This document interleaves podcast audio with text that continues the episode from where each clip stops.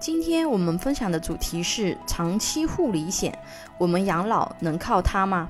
很多人啊不知道长期护理险，但是呢，国家已经开始大力推广了。为什么国家要开始大力推广长期护理险呢？啊，因为我们中国老龄化严重。中国的平均寿命啊，现在已经提高到了七十七岁，并且随着生活条件和医疗水平的提高，平均寿命还会继续提高。但是人从老年到离世呀，有些老人呀，他会丧失自我照顾的能力啊。截止二零一九年底啊，六十岁以上的人口啊，我们达到了二点五四亿，失能人员呢，超过了四千万。除了这个数据以外啊，还有一件事情值得我们警惕，那就是失能型疾病正在年轻化。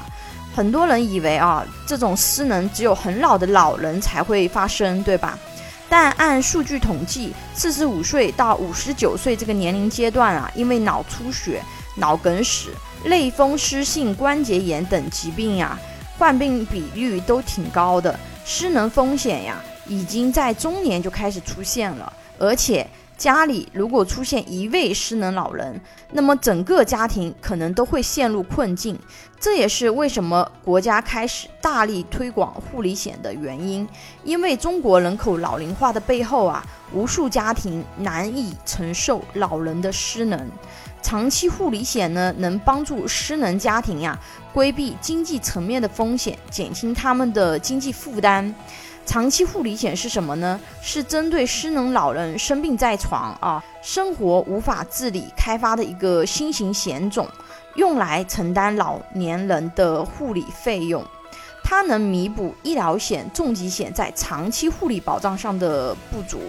医疗险主要是用来解决医疗费用报销的问题，重疾险主要解决养病期间的生活费啊，以及。造成自己或者是家人无法工作的收入损失问题，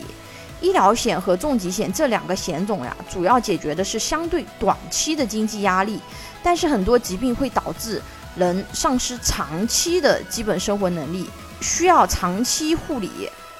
一旦人需要长期护理啊，他就会有长期的费用支出。长期护理险呢，就是用来解决这个长期费用的问题的。啊，给大家举个例子啊，比如王先生是一名企业白领，他给自己投了某款护理保险啊，每年交六万块钱，五年一共交三十万。那我们来看看产品的现金价值是怎么样的。他四十岁的时候呢，它这里面的现金价值是三十九点一万。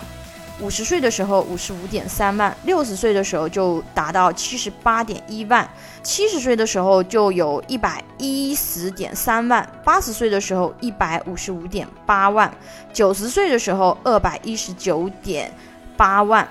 从保单对应现金价值表我们可以看到哦，这款产品总共花的保费呢是三十万，但是呢到了后期能够达到有一百多万的现金价值。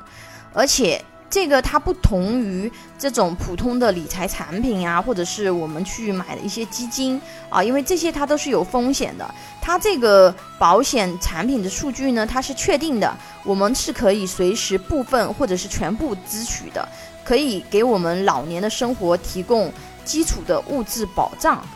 而且它这个钱并不是说我要失能了我才能够去提取啊。我就是没有失能啊，我这个钱我也是可以提取的啊，这个大家可以注意一下。还有一点啊，就是在配置护理险之前啊，特别是年轻人，建议你要先配上医疗险、重疾险、意外险和定期寿险这四大金刚，保障我们人生的基础风险，然后再去规划这种护理型的险种。其实这种护理型的险种有一点偏储蓄的功能啊。有保险规划需求的朋友呢，可以关注微信公众号“富贵成长记”或者私信老师咨询。拥有一百多家保险公司产品库，轻松货比三家，帮助有保险需求的家庭节省百分之三十左右保费，省钱省时间。